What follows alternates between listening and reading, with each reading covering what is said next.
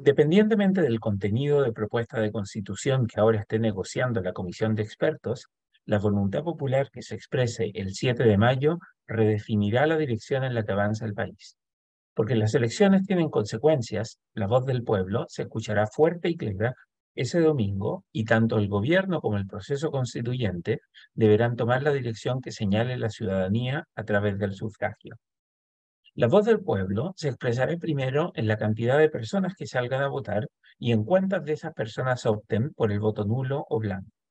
Si la abstención se ubica por sobre el 20% o si aquellos que votan blanco o nulo superan el 10%, o incluso sobrepasen la votación de alguna de las cinco coaliciones importantes en competencia, esto es, las dos almas del oficialismo, las dos almas de la derecha y el Partido de la Gente, el PDG, si eso ocurre, los grandes ganadores del 7 de mayo serán la apatía y el desinterés.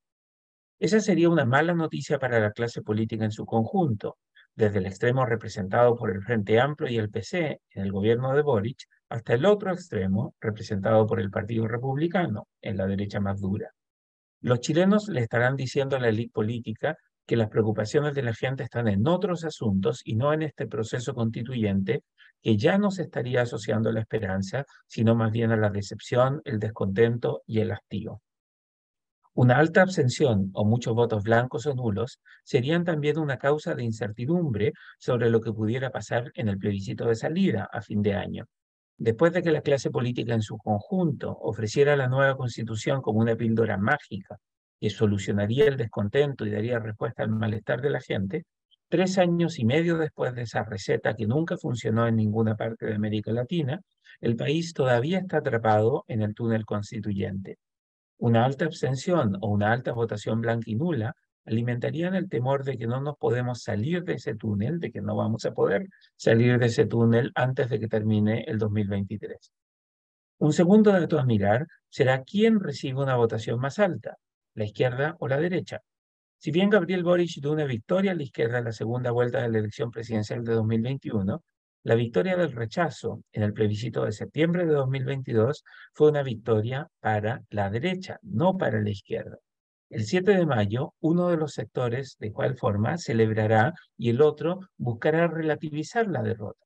Las encuestas y los expertos parecen concordar en que la izquierda sufrirá un nuevo revés, pero como el PDG también se llevará un pedazo de la torta electoral, no está claro si las dos coaliciones de derecha lograrán sumar una votación que supere en votos a la que obtengan las dos coaliciones del oficialismo.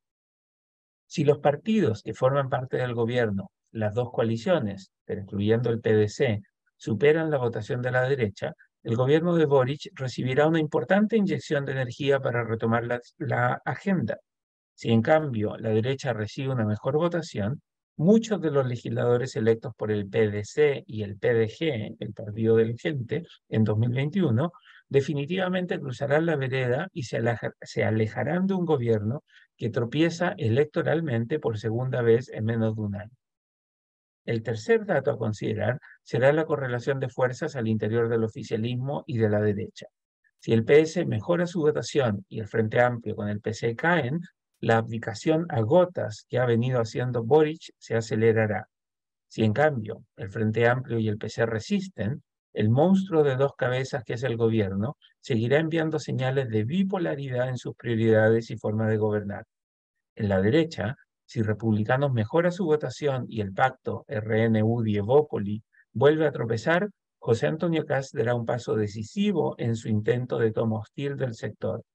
Si Republicanos le gana a la derecha tradicional, Cast habrá desplazado a Piñera como el líder más relevante del sector. Finalmente, el último dato a mirar será la votación que obtenga el partido de la gente.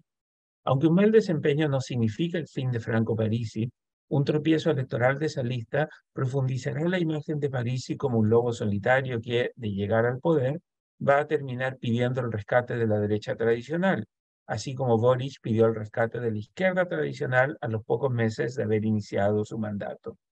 Un buen resultado para el PDG convertirá a Parisi en el principal rival para quien sea emerja como el líder de la derecha. Las elecciones siempre tienen consecuencias. Incluso aquellas contiendas que no despiertan mucho interés tienen efectos inmediatos en la arena política. La votación del 7 de mayo no solo afectará el rumbo que toma el proceso constituyente, también impactará en el peso relativo de cada partido y coalición en la arena política. Y, más preocupante aún, revelará qué tanto descontento existe en la ciudadanía ahora con la élite política que nos gobierna. El libero, la realidad como no la habías visto. Haz que estos contenidos lleguen más lejos haciéndote miembro de la red Libero.